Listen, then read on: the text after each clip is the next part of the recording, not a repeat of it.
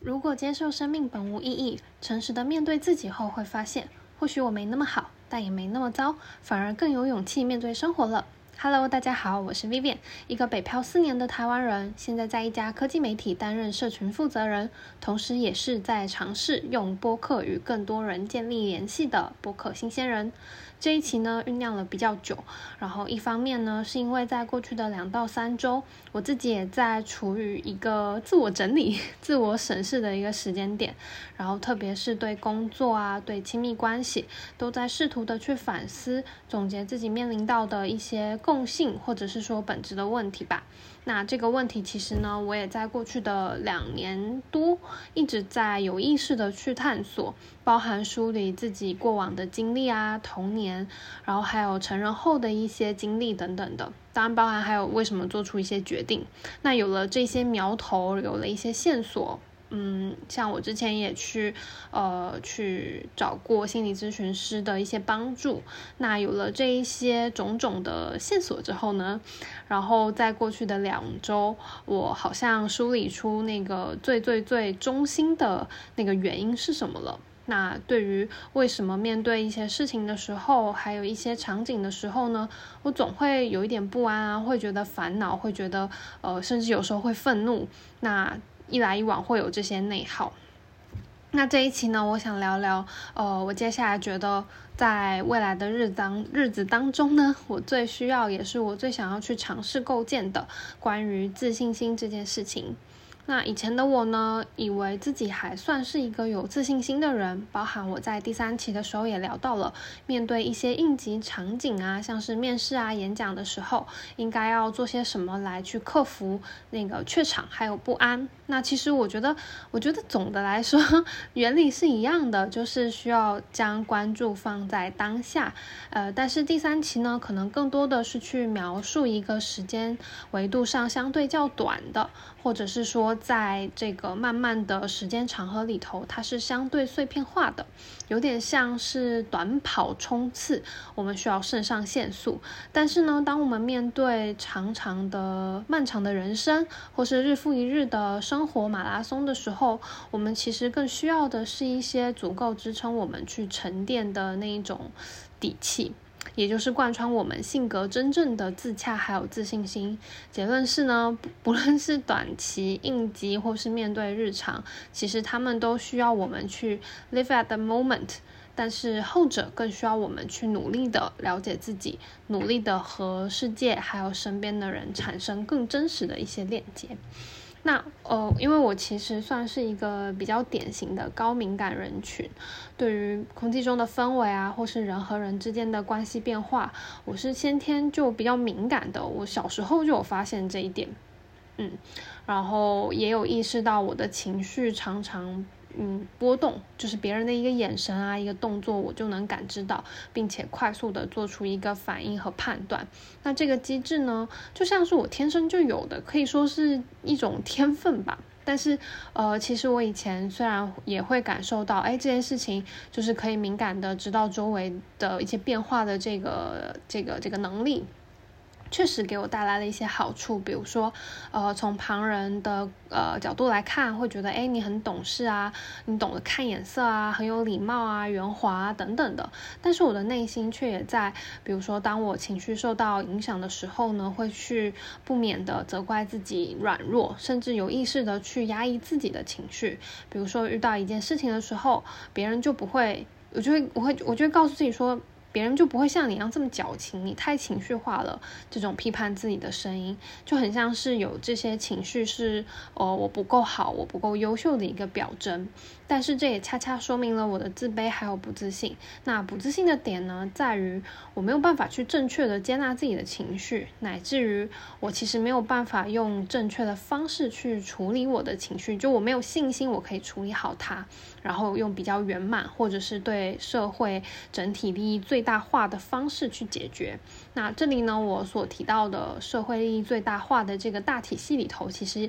也包含了我自己。就像，呃，我好像去忽略了我的需求，总是去想着别人的需求一样。那其实这并不是，哎，你好，我好，大家好的就是他没有办法往这一块去走，他可能是哦，我希望别人好，然后我我如何呃一会儿再说的那 那种感觉。但我现在会觉得说，将别人的需求摆在自己的面前，我就把把把别人的需求摆在自己的前面，其实并不是一个共情能力高、有同情心或善良的一个体现。它其实还远远不到那一层。就是对于过去的我来说，更像是因为满足别人的需求，相较于去。揭开、揭示出，哎，我不够好，我自卑的这件事情，嗯，相比起来，可能更让我感到舒服，因为我可以不用去面对它，所以我选择了，呃，可能先去满足别人的需求啊，先，然后忽视掉了自己的需求，然后以及去放大别人对我的一些反馈，还将别人的反馈作为可能我。评判我自己价值的一个很重要，或者是说一个唯一的一个依据，但是我我后来发现，这其实会造成一个很不好的循环，就是一旦我们想要规避面对自己的自卑感，然后做出比如说类似讨好的行为的时候。其实我们也是一次次的在让渡出建立自己价值体系和判断的重要时刻，那久而久之，你就会忘记了它的重要性，然后会变成活在别人期待的世界里头，然后失去自我啊。这诶，这边我想推荐一本我在五一的时候看了。呃，给我很大启发的一本书，它叫做《我们内心的冲突》。那这本书呢，它其实去客观的揭开了，哎，可能看起来很 nice 的一个人，其实他可能只是为了满足生存，在这么样的一个机制之下所披上的一个糖衣而已。本质上，他还不是一个内心完整的人。那更不用说，呃，他是不是真的是一个为别人着想或是善良的一个人？当然，这这比较复杂。就比如说，一个人做一件好事的时候，他背后的动机到底是什么，那就还挺复杂的。但是，呃，比如说，作为我们自己本身而言，我觉得可能需要去好好的判断说，那我们自己的初心是什么呢？然后，是不是有一些冲突的地方？嗯，然后这本书呢，其实还介绍介绍了其他不同的性格模式，就是人非常的立体跟复杂嘛。我之前也一直在提到，那包含我自己呢，其实也并不只是仅仅有呃可能去取悦别人的这么一面，我也有比如说回避啊、逃跑啊、呃拒拒绝就是跟别人呃联系的这一面。嗯，如果你。平常呢，可能也会偶尔的感受到内心的来回波动的话，就是你可能会有，哎，为什么我有的时候是这种性格，哎，有的时候是那种性格的话，那我还挺推荐你去看看这本书的，会很有收获。然后回到过度依赖他人的反馈的这一点，不是说别人的反馈都是不好的，我要坚守我自己的价值体系。那其实呢，这这也是变相的一种自卑。嗯，或是不自信的表现吧，因为他也其实就是没有勇气去面对真实的真相，在他的世界里头，没有事情呢是需要做调整或是被解决的。可是自信心，嗯，我觉得我现在觉得自信心是一个 problem solving 的能力，就是我我有信心我可以去解决一件事情，不论它是呃我以前遇过的，或者是说它是我从未遇过的事情，我都有这个信心，我可以去 handle 它。但是如果一个人他的世界里头就没有东西需要，没有事情需要被解决，那他其实很难从解决一件事情去获得所谓的自信心了。嗯，然后这种情况呢，其实我发现我以前也会有，就比如说，呃，当一件事情出现问题了，然后我的第一反应是去往外找归因啊，比如说都是别人的错啊，或是都是环境不好啊，都是怎么样怎么样啊，就是所有你想到或者列出来的理由都跟你无关。嗯，那这个时候呢，就会需要小心，是不是其实是你不自信的一面跑出来了？所以说，人真的就是很复杂，然后自卑跟不自信呢，它有很多呈现的形式，而且每个人都可能会在不同的机遇啊，还有不同的场合去诱发出不同的表现。然后，嗯，那回到反馈，到底应该怎么去理解呢？呃，这边呢？也是我最近一直在再去重复读的，就是《人生十二法则》的第二集里头有提到。那依赖反馈呢，是人们。就是我们生长再自然不过的事情了，它可能跟呃人类的演化那个藏就是深深埋在基因里头的是有关的。就比如说，当我们在和啊孩孩童的时候啊，其实我们就是需要靠反馈的响应来去判断说养育者的行为，然后去摸索出一套呃一个一套方式吧，就是怎么样呢，我才能更加的讨喜，然后获得更多养育养育者的关注啊，还有照顾，那我也更。更更有可能的可以去获得更好的，比如说，比如说食物啊、营养啊，或是照料等等的。像那个作者 Peterson，他就分享，他观察他的孙女，他的孙女呢会，就是他孙女在 baby 的时候会用手指去指向物品，然后去看说，哎，周围人的反应是什么。比如说，如果说。呃，就然后他会看到他呃周围人的反馈去判断说，哎，他所指向的那个东西是不是有价值的？比如说，如果大家都很冷淡，那他就会知道说，哎，那件物品可能没有那么有价值，就至少在呃当时当当时的那个社会环境里头，它并没有那么的有价值。如果呢，大家有很强烈的反应，那他就知道说，哎，那个东西或许是重要的、有价值的。就我可能已经不记得我小时候拿手指指东西的记忆，然后还有旁边人的反馈是什么了。但是，呃，如果回想起我的童年回忆的话，像我之前在第二期和妈妈的关系里头，我有提到，最让我印象深刻一的一个和我的养育者，也就是我的爸妈相处的机制呢，就是，嗯，因为是因为小孩，其实大部分在聊的还是学业嘛，那就是考试，比如说考好了就会有奖励啊，有奖学金啊，有礼物啊，然后考不好的时候就需要挨揍。那，嗯，因为。嗯，可能站在他们的角度会觉得说，这都是教纲内的题目啊，都不是不不应该超出你的认知还有理解范围内。那你错了，无非就是你粗心大意喽，或者是你没有好好复习喽。那就是这个机制呢，虽然说在小学的时候有，然后后来就没有了。不过。就是这样的一个机制，它还是深深的印在我的脑海里头，以至于我往往前回想的时候，如果说不开心的回忆啦，或者说对我很深刻影响的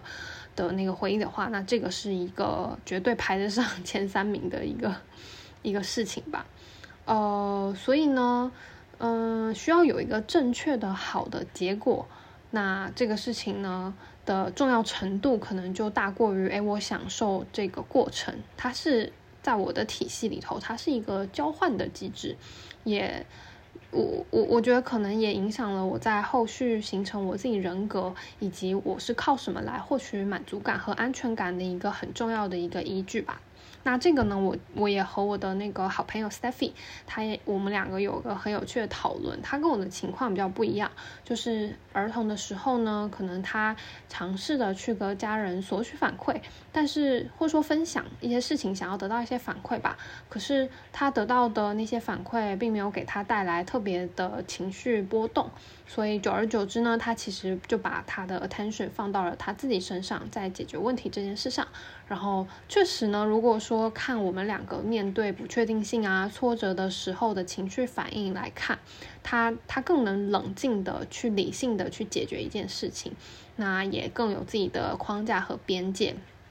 像我的框架和边界，其实也是在这两年才才需要的，就是额外的去先意识到说，哎，我好像缺少了这么一个东西，然后以及。就需要去花努力的去建立起来，可是他可能拥有这样的框架已经还蛮久的了。那我们也有做过很有趣的对比，就是小时候在公布成绩的时候，像我第一件事情就是去看分数有没有算错，然后就是看说，哎，我哪里被扣分了，然后那个分数就是就是那个那个那个被扣的分数跟那个最终的分数有没有对得起来。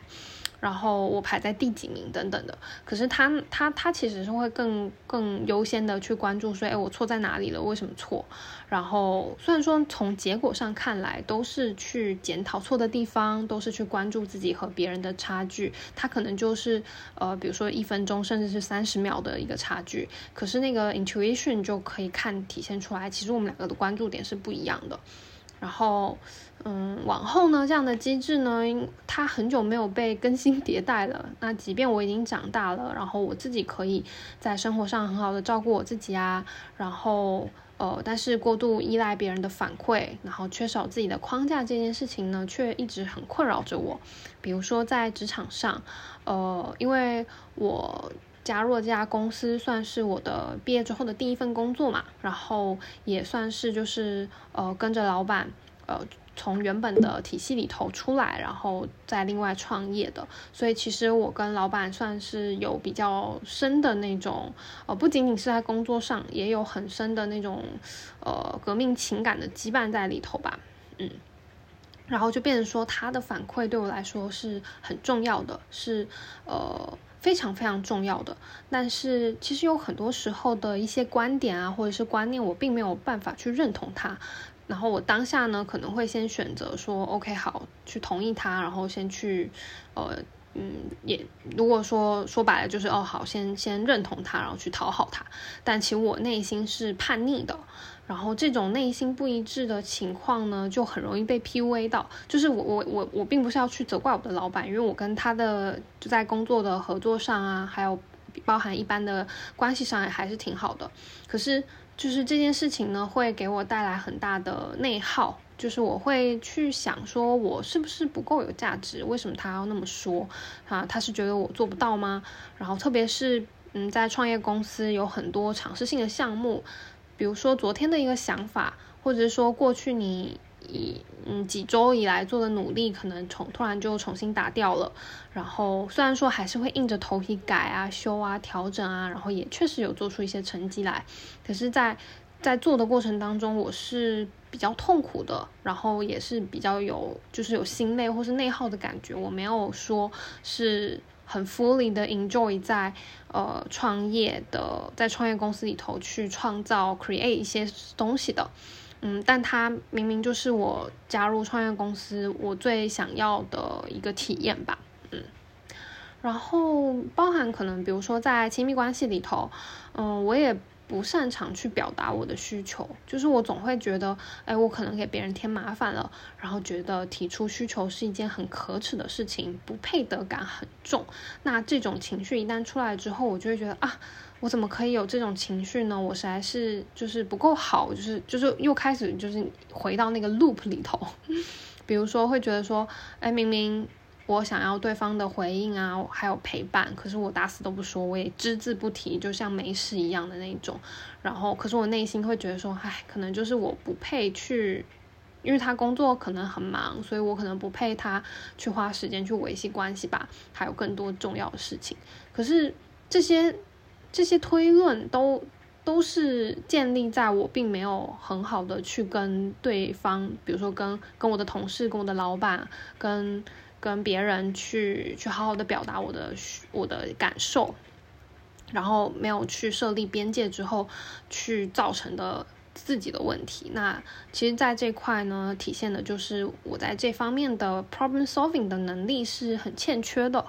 然后不是有一句话说，别人怎么对你，其实就是你教会他们的吗？那就这一句话，其实也不是要敌意化别人，很有可能是我们并没有正确的表达自己，然后还没有 overcome 自己就是自卑的这一关，所以一直都卡在这儿，然后没有办法去跟面对面的人真实的去相处，去学会活在当下。嗯，我我回想起就是我我过去，比如说高敏感的性格啊，自卑的性格啊。嗯，即便是这样的我，我我也是一直在寻找人生的意义，然后想要跟世界去有更多的联系。但是，嗯，我觉得这件事情可能，嗯，再往再往深的去说，或者说再掰开揉碎的去说话，它也是有区别的。就就比如说，呃，一个人的圈子有分，嗯。有按照熟悉程度去分外围啊，然后渐渐的跟你越来越亲密，会进到你的更内核的一个圈子里头嘛。但往往是那些我更在意的人，我反而没有办法去跟他们建立真实的连接，去享受和他们的一些相处。然后我我才发现说，哦，原来这这一切的一切，这核心的原因是因为我的自信心的缺乏，就我缺少了去接受自己当下或许没有那么的完美，可是。但其实谁就是人本来就是有缺陷的，然后重点是我们一直在调整跟进步，并且相信未来自己有一天能有能力可以去解决这个困难。然后去解决这个不确定性，呃，它它的这个这个本质所在。答案并不在终点，而在寻找它的过程当中。嗯，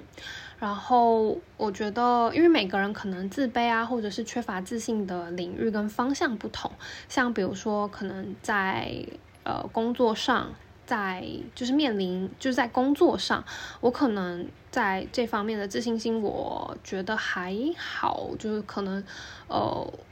就比如说面对新的挑战啊，不确定的时候，我其实是有那个兴奋感的。然后我是我是会希望去做一些什么事情的，对。但是呢，其实不管不管是你在做工作，或者是说你在跟别人相处的时候，他他始终都还是所谓的。人际关系，因为我们不是机器人嘛，我们是社会性、社会性、社会性动物，对，所以它总归来说，呃，工作的目标、工作的任务可能会给，就你是有自信的在这方面，但是落到比如说实际的、实际的尝试、实际的执行当中呢，去跟别人的相处的时候，嗯，恰恰是你需要去补足自信心的部分，嗯。然后，呃，有一句话我非常的喜欢，是我收过的一个很戳心的一句新年祝福。他他跟我说，呃，Enjoy wherever life leads us，然后 Be brave。嗯，愿我们都有勇气去面对那个有局限的自己，然后去尽力的完善自己。